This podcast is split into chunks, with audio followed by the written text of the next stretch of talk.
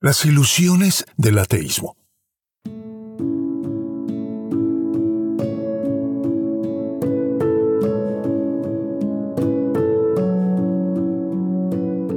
A mis amigos ateos les encanta citar a sus héroes Emmanuel Kant, David Hume y Voltaire como pensadores de punta que abrieron nuevos horizontes a la humanidad, liberándola de los prejuicios religiosos que la habían tenido esclavizada durante siglos.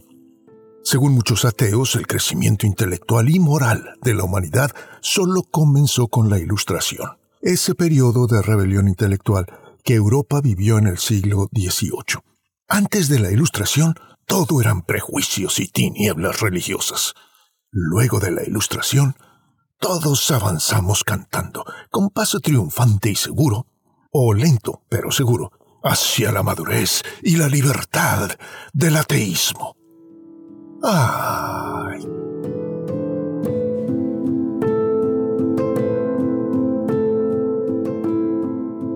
Lástima que la ilustración no nos incluyó jamás a todos.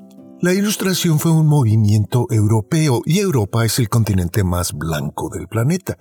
La ilustración además surgió en el siglo XVIII, que es el mismo siglo de la guillotina, por cierto. Aquello del reino del terror de la Revolución Francesa. Mm, ¿Habrá alguna conexión entre la ilustración, el siglo de las luces, y la guillotina? Mm. Yo creo que sí. Lo que a los ateos les encanta de la Ilustración es que marca el inicio de la ruptura de Europa con el cristianismo, proceso que sigue en marcha hasta hoy casi 300 años más tarde. 300 años demasiado tarde. Estarán gritando algunos de ellos. Kant, Hume y Voltaire denunciaron apasionadamente los prejuicios y abusos de la Iglesia y de la monarquía, y por eso son héroes del pensamiento libre y la igualdad de todos los humanos, nos dicen los ateos. Lástima que los escritos de Kant, Hume y Voltaire, y de Darwin y de Marx, por cierto, nos interrumpen este coito humanista que estábamos a punto de consumar y nos devuelven al trajinar gris y lleno de incertidumbres este planeta en que vivimos. Esto te va a sonar sumamente escandaloso y qué bueno porque lo es. ¿Sabías que nada ni nadie reforzó más la esclavitud y la explotación inclemente de millones de negros e indígenas en todo el mundo que los escritos de Kant, Hume y Voltaire? Déjame leerte solo un pequeño fragmento de cada uno de ellos para que te des una idea de cómo justifican la esclavitud y explotación de otras razas. En Observaciones sobre el sentimiento de lo bello y lo sublime, de 1764, Emmanuel Kant afirma que la humanidad alcanza su mayor perfección en la raza blanca. Los indígenas amarillos tienen una disposición mansa y sumisa, pero son incapaces de emociones fuertes y no son generosos. Por su parte, los negros son perezosos y obtusos. Y más de 30 años después, en 1798, en su Antropología desde un punto de vista pragmático, Kant todavía pensaba que los negros de África no tienen por naturaleza ningún sentimiento que se eleve por encima de lo insignificante. No se encuentra entre ellos ni uno solo que pueda presentarnos algo admirable en el arte, en la ciencia o cualquier otra cualidad digna de elogio. En cambio, entre los blancos sí hay quienes se alzan continuamente desde los estratos más bajos de la sociedad y a través de sus dones superiores se ganan el respeto del mundo. Ups. Y escucha nomás lo que dice David Hume, amadísimo de todo ateo, porque argumentó contra los milagros y la fe. En sus Ensayos Morales, Políticos y Literarios de 1741, David Hume nos dice, Me inclino a sospechar que los negros, y en general todas las demás especies de hombres, son naturalmente inferiores a los blancos. Nunca existió una nación civilizada de otra complexión que la blanca ni siquiera un individuo eminente en la acción o la especulación. No hay entre ellos creaciones de ingenio, ni artes, ni ciencias. Por otra parte, los más rudos y bárbaros de los blancos tienen todavía algo eminente en ellos, en su valor, forma de gobierno o algún otro particular. Una diferencia tan uniforme y constante no podría darse en tantos países y épocas si la naturaleza no hubiera hecho una distinción original entre estas razas de hombres.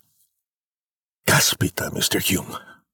Dios no existe y los milagros son indemostrables, pero lo que sí está demostrado es que la naturaleza hizo desde el origen una distinción a favor de los blancos entre todas las razas humanas.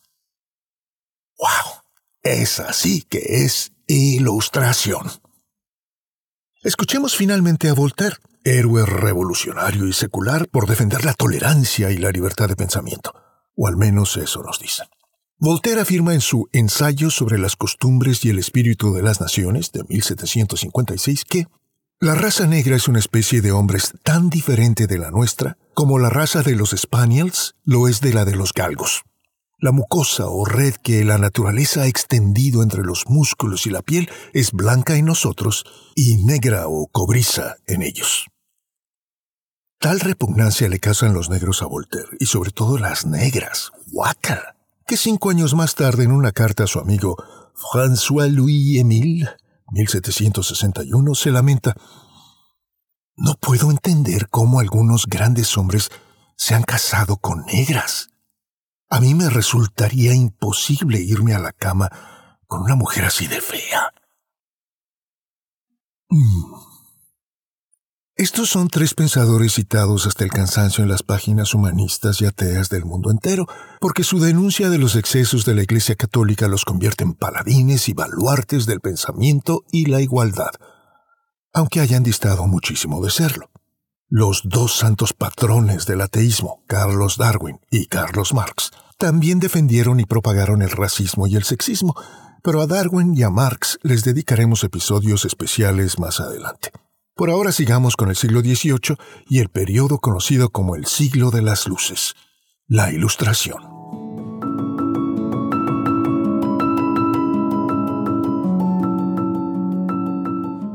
La Ilustración puso gran énfasis en la razón y el escepticismo intelectual, al grado de que el término ilustrado es sinónimo de alguien que valientemente abandona las supersticiones y artimañas de la religión organizada justo lo que nuestros amigos ateos creen que están haciendo cada vez que despotrican contra el cristianismo, el judaísmo y, quise decir, el islam, el budismo, el hinduismo, el zoroastrismo y el paganismo, pero no. A estas religiones no se atreven a atacarlas por no ofender la corrección política imperante. Hombre, que una cosa es ser ateo y otra cosa es ser penteo. Dime si me equivoco, déjame un comentario aquí abajo. Pero como a los ateos les encanta enarbolar la bandera de esta ilustración y declararse dueños y únicos promotores y herederos de todo lo bueno que haya ocurrido en el planeta en los últimos 300 años. La humanidad por fin dejó atrás el oscurantismo y la violencia y unió sus manos en una ronda planetaria cantando Guantanamera o Imagine de John Lennon en torno de la hoguera en que ardían para siempre el cristianismo y el capitalismo subyacente. El mundo entero abrazó cantando con los ojos claros y la mente limpia por primera vez de prejuicios teológicos e ideológicos una nueva era de igualdad, progreso y libertad de pensamiento sin cadenas y sin precedente alguno, jamás.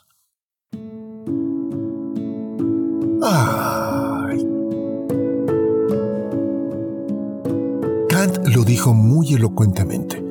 La ilustración es la humanidad emergiendo de su autoimpuesta inmadurez.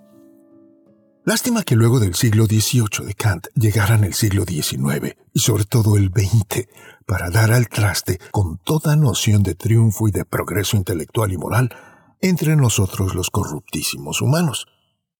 No se puede dudar que hemos hecho fenomenales progresos científicos y tecnológicos, pero no morales. Y esto es crucial.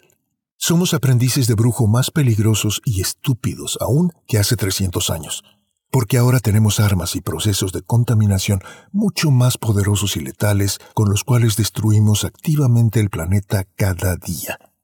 Y si el primer gran crimen moral e intelectual del ateísmo es sostener que el universo y todas sus leyes y constantes surgieron de la nada, sin razón, sin motivo ni proyecto, El segundo gran crimen moral intelectual del ateísmo no es menos grave ni menos estúpido.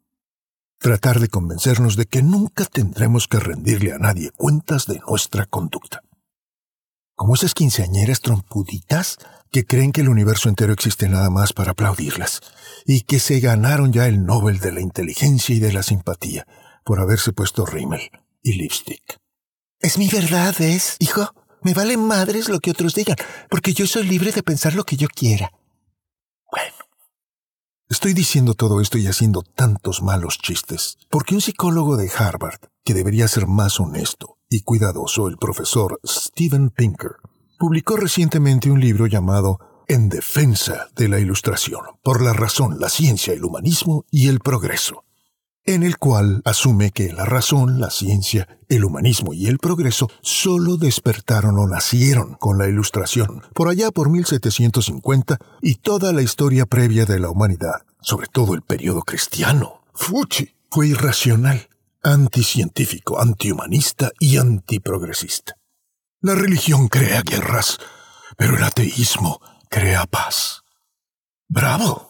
Como la paz creada por la invasión china del Tíbet, la paz creada por la invasión soviética de Hungría, o la palpable paz creada por Vladimir Putin al invadir Ucrania. Todo eso es paz creada por el ateísmo. O más bien, todo es culpa de la religión. Todo lo bueno y bello que vemos en el mundo hoy se lo debemos a la ilustración que trajo la luz donde todo eran prejuicios y tinieblas, mitos y cerrazón mental, por culpa de la Iglesia y de los creyentes borregos que la forman.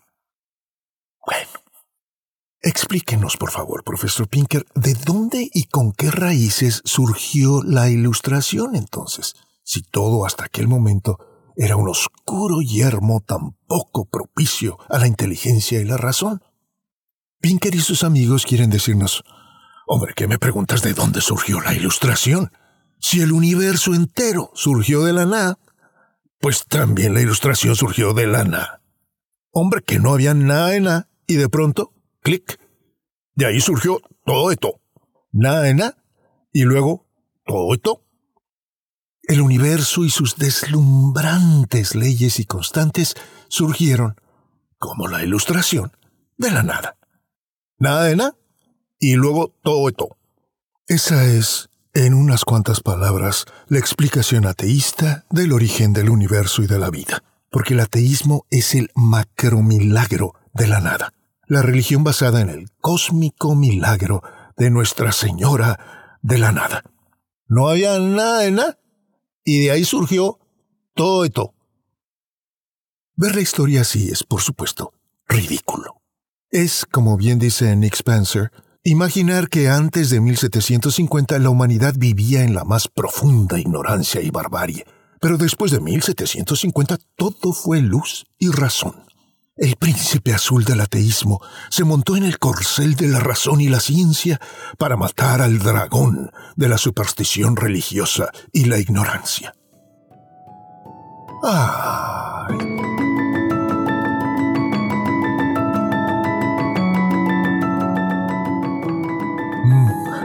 El profesor Pinker se engaña a sí mismo y nos miente a todos tramposa y deliberadamente. Ataca los mitos del cristianismo, que los hay y son bellísimos y poderosos, y prefiere en cambio los mitos del ateísmo, que son muchos y solo conducen a la depresión y al suicidio. ¿Crees que exagero? Nomás recuerda cuántos brillantísimos ateos que tuvieron el valor de llevar su ideología hasta sus últimas consecuencias cometieron suicidio. Luego de haberse suicidado intelectualmente, porque eso implica el ateísmo, acabaron por suicidarse también físicamente. Pensadores, cerebros de la talla de Sartre, Foucault, Benjamin, Kessler, Deleuze, Baudrillard, Durkheim. Escritores excelentes como Ernest Hemingway, Virginia Woolf, Sylvia Plath, Hunter S. Thompson, David Foster Wallace y Yukio Mishima, por mencionar solo unos cuantos. Y es que el ateísmo la religión del cósmico milagro de Nuestra Señora de la Nada no ofrece nada para inspirar ni sostener la vida. Veamos tan solo algunos de los gigantescos mitos del ateísmo. 1. El mito del progreso. Esta es la idea que tienen Pinker y muchos otros ateos de que las cosas necesariamente mejorarán en el futuro, dado que nos estamos alejando acelerados de la religión y sus ataduras, hacia un reino idílico en que todo es ciencia, razón y buena voluntad universales. Sin darse cuenta, por supuesto, de que el ateísmo es también una religión. ¿Otra religión? Carajo. Otra religión con un millón de dogmas y violencias y prejuicios, y no solo una Santa Inquisición, sino docenas de ellas.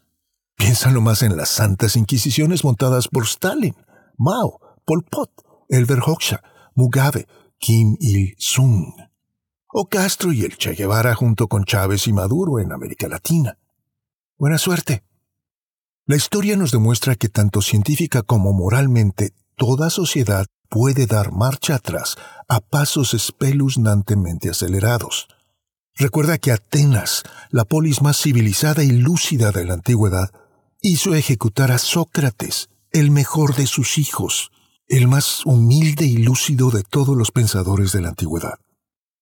Recuerda también que Alemania era la nación más educada de Europa y del mundo, luego de darnos titanes como Bach, Beethoven, Brahms y Goethe y sin embargo pronto descendió a las densas tinieblas del nazismo, en cuanto las circunstancias cambiaron al final de la Primera Guerra Mundial. Y tristemente para quienes amamos y admiramos sus muchísimas contribuciones y virtudes, los Estados Unidos parecen estar cayendo en estos momentos en un proceso semejante de autoinmolación. ¡Qué enorme pena! 2. El mito de la racionalidad de los humanos. Otro mito predilecto de todo ateo común, que los humanos somos racionales y por lo tanto siempre sabremos qué es lo mejor para nosotros y los demás en torno nuestro, sin necesidad de que ninguna religión ni moral retrógradas nos apunten el camino. Después de todo, nuestra razón es autónoma. ¿Qué? Esclarecida. ¿Qué? Objetiva. ¿Qué? Y más que suficiente para orientarnos hacia qué está bien y qué está mal qué es correcto y qué es más conveniente, qué es justo y qué es injusto. Aunque el ateísmo no puede darnos una sola razón para confiar en nuestros diminutos cerebros, que según nos obliga a decir el ateísmo que nos imponen en todas las escuelas desde niños, son simples accidentes naturales surgidos sin diseño y sin propósito alguno. ¿Confiarías tu salud, la seguridad de tu familia, tu dinero, tus decisiones más importantes a algo que no es más que un accidente sin ton ni son, sin diseño ni propósito alguno, como es el cerebro humano. Un accidente sin ton ni son, sin diseño ni propósito alguno, surgido de pronto en este mundo. ¿De veras? ¿Por qué? 3. ¿Y qué del mito de la natural bondad humana? De que en el fondo todos somos buenos y todo lo que queremos es el bien como soñaba Rousseau, solo que a veces, ¡ah caramba! Como a Rousseau, se nos olvida nuestra bondad humana y nos hacemos egoístas, avaros, crueles, abusivos, engañosos, perezosos, tramposos, temerosos, codiciosos, mentirosos, libidinosos, etcétera, etcétera, etcétera. Y aquí estamos. Muchos ateos están luchando sinceramente por la dignidad y la igualdad humanas. Gracias a todas ellas y ellos por sus buenas y sinceras intenciones pero están construyendo un castillo de naipes, porque si no existe un Dios, ni un propósito y una vida más allá de la muerte, no tenemos una percha de la cual colgar la dignidad ni la bondad humanas. Las estamos colgando del vacío, de la nada, de Nuestra Señora de la nada. Estos ateos no acaban de entender las consecuencias más profundas de su postura, que si realmente somos accidentes cósmicos sin propósito, diseño ni plan alguno, ¿de dónde carambas se nos ocurre hablar de derechos? ¿Cuáles derechos? ¿De quién y por qué? Dignidad, justicia, bondad, armonía universal. ¡Wow! Es como asignarle inteligencia e intencionalidad a una piedra con la cual te tropezaste en el camino. Rinche piedra, ¿por qué tenías que hacerme tropezar? ¿Qué estás pensando? Es como asignarle mala fe a esa molesta brisa que sopló ligeramente a las 3.57, 38 y 45 décimas de la tarde cuando ibas camino de una fiesta y te arruinó el peinado que con tanto esmero habías logrado crear para impresionar a todas tus amigas esa tarde. Esa piedra con la cual te tropezaste y esa brisa que te despeinó no lo hicieron intencional ni deliberadamente, porque no tienen conciencia, no tienen una manera de tomar decisiones y de actuar con malicia o sin ella. Eso es la conciencia, y es además el observarnos a nosotros mismos, haciendo lo que estamos haciendo, diciendo lo que estamos diciendo, pensando lo que estamos pensando. Eso es conciencia, pero el ateísmo no podrá jamás explicarnos la conciencia, que es la mayor gloria intangible del cerebro humano, porque el ateísmo reduce el cerebro a tan solo un objeto físico, porque si tolera la idea de un proceso intangible, no físico, dentro del humano, Híjole, le estamos abriendo la puerta a conceptos como el alma. No, no, no, imposible. Ciérralo, ciérralo, ciérralo. De manera que el ateísmo mejor nos reduce a ti y a mí al mismo plano existencial de esa piedra o esa brisa.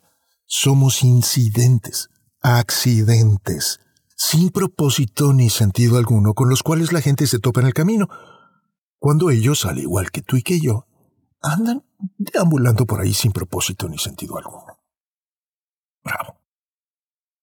No cabe duda de que la ilustración fue un paso adelante en muchísimos sentidos, pero como todo fenómeno histórico de consecuencia, estuvo llena de contradicciones y ambigüedades. Recordemos el reino del terror durante la Revolución Francesa, por ejemplo, el templo a la razón y tantas otras cosas que se hicieron en nombre de la razón. Sugerir siquiera, como hacen Pinker y demasiados ateos, por el amor de Darwin, por el amor de Darwin, que antes de la ilustración la humanidad no había logrado nada bueno y todo lo bello y encomiable que hoy tenemos se lo debemos a la ilustración. Es como decir que todo eran tinieblas incógnitas e indescifrables y un buen día sin explicación y sin aviso alguien encendió la luz de la razón y desde entonces todo ha sido y será orden y progreso. Como que el todo era lana y un buen día se cansó de tantos siglos de solo ser lana y entonces dijo, hombre, pues, ahora me voy a hacer el. Y entonces el cosmos glorioso y sublime apareció con todos sus estrictísimos parámetros constantes y leyes. Y en este descabellado e incalculablemente feliz y afortunado golpe de dados, también surgimos tú y yo. Y aquí estamos conversando del origen y destino del universo, sin nada más urgente que hacer por el momento. Ay.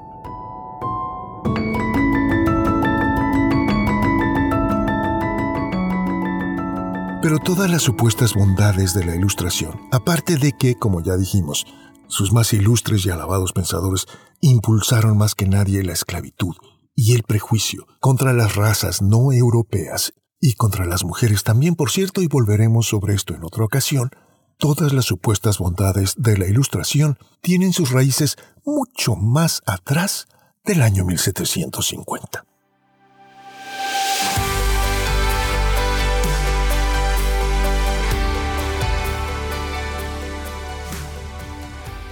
Aquí te voy a decir otra declaración escandalosa.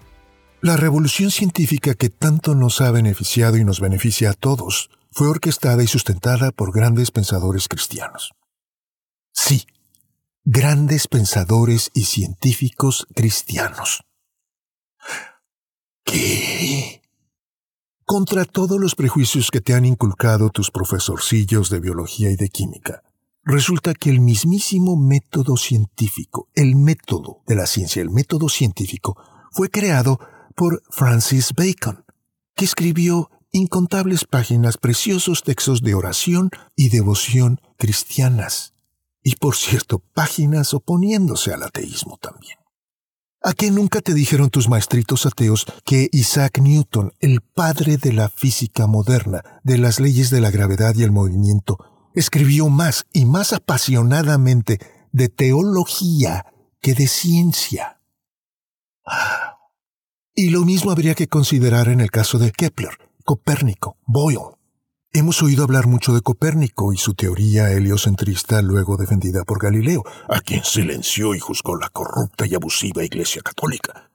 Pero alguien tuvo alguna vez la integridad de recordarte que Copérnico era un clérigo católico.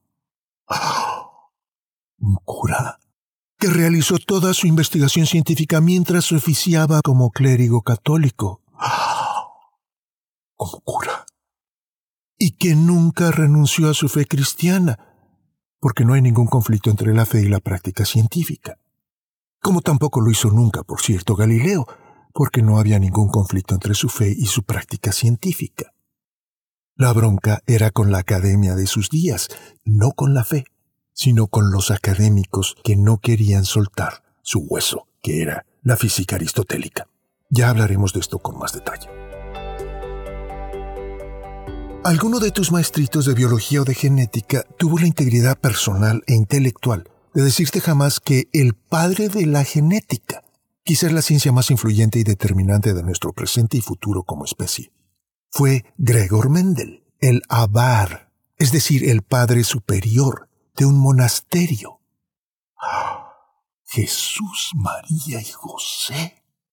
Y que todos los experimentos que lo llevaron a plantear los principios de la genética moderna los realizó en las parcelas de hortalizas del patio del monasterio que regía. La genética nació en un monasterio.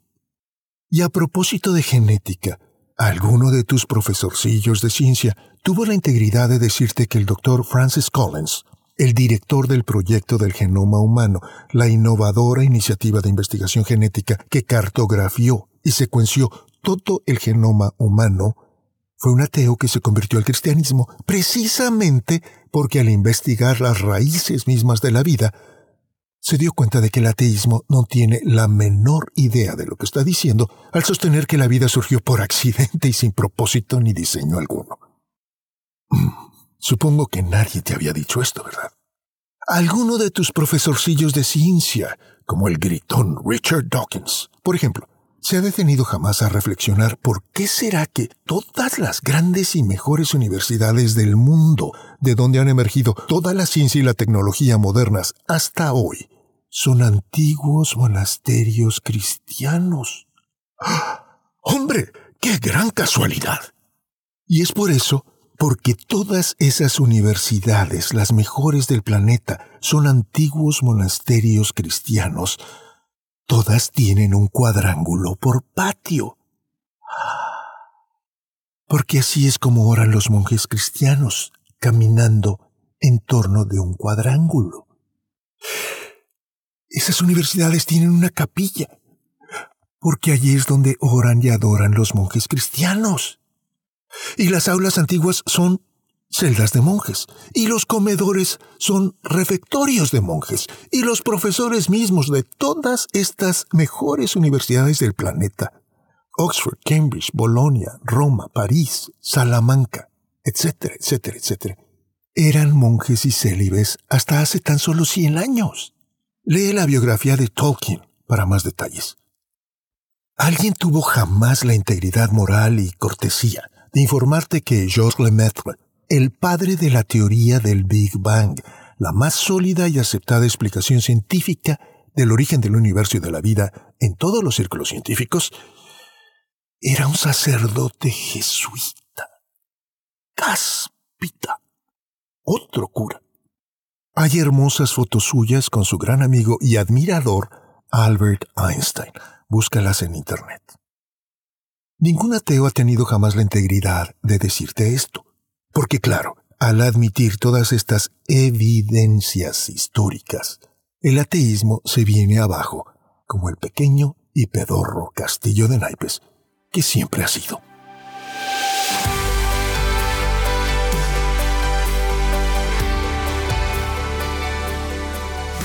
Ateos mimados y mentirosos como Steven Pinker pueden hablar hoy precisamente porque los principios cristianos de las sociedades de Occidente les abrieron un espacio para hablar.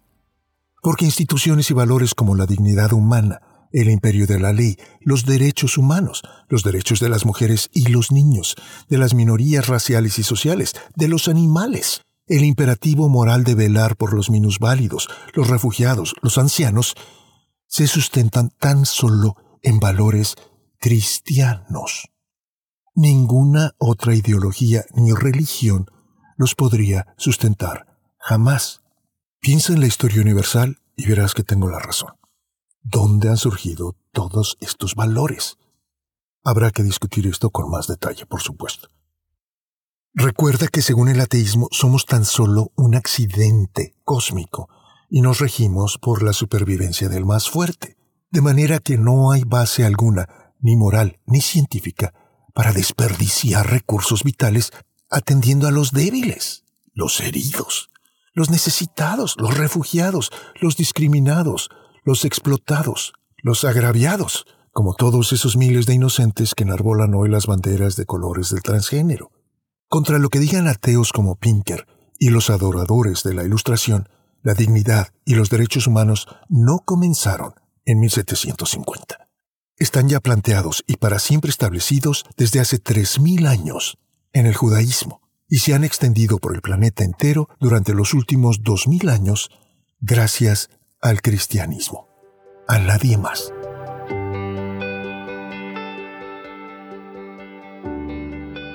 ¿Hay mitos en el cristianismo?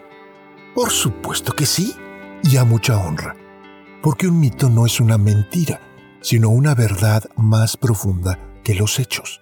Es una historia creadora que da luz y sentido para vivir mejor en el mundo.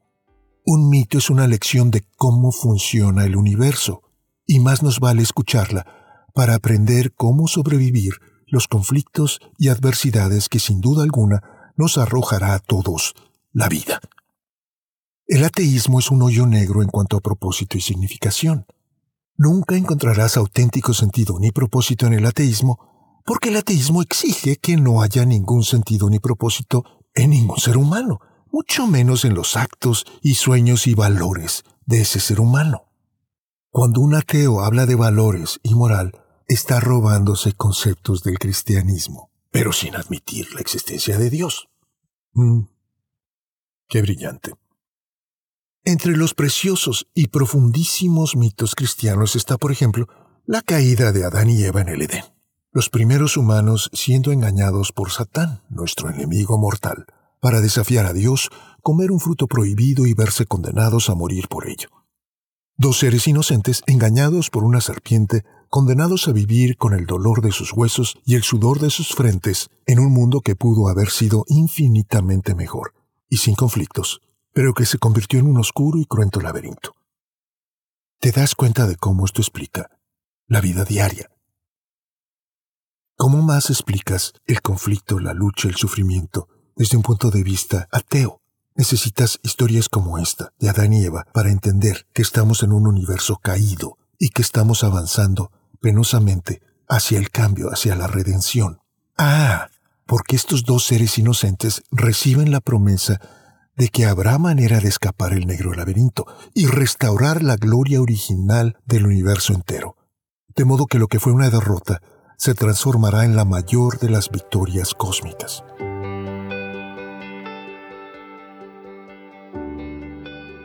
Nomás piensa un momento. ¿Te das cuenta de cuánto mejor y más inspirador y motivador es vivir la vida con un mito como este? Una historia creativa y creadora como esta. Una historia que te enseña que sí, que por supuesto que las cosas están mal y la vida es a menudo espantosamente cruel e injusta. Pero al final habrá siempre una solución y tarde o temprano justicia y volveremos a la luz. Ríete lo que quieras, pero ¿qué te ofrece en cambio el mito del ateísmo? Positivamente, nada. Porque tiene que venderte la noción irracional de que somos solo un accidente, sin propósito, identidad ni significado algunos.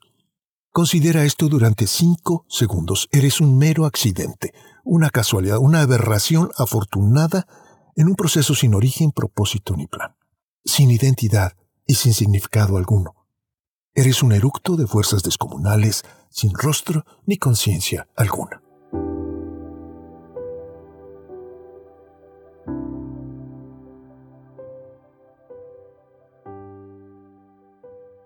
¿Qué te ayuda y te valora más como un ser pensante dotado de sentido, de emociones, de sueños y aspiraciones?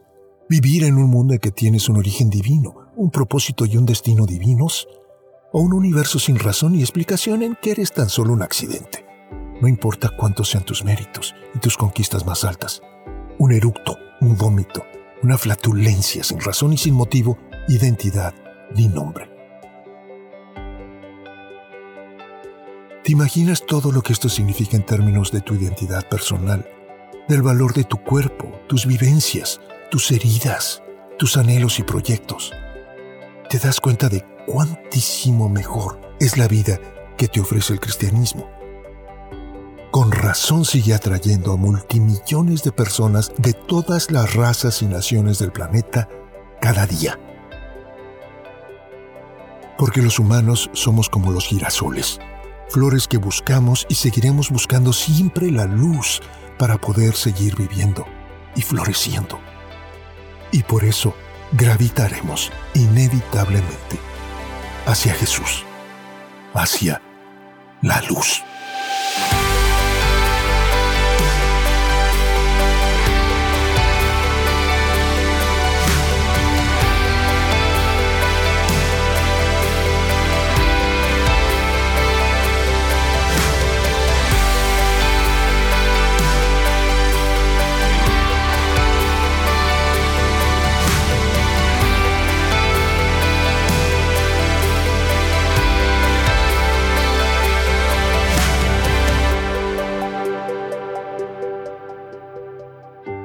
Gracias por escuchar.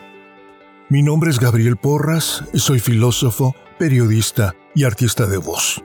Visítame en gabrielvoice.com y murmullosradiantes.com si quieres escuchar más temas como este.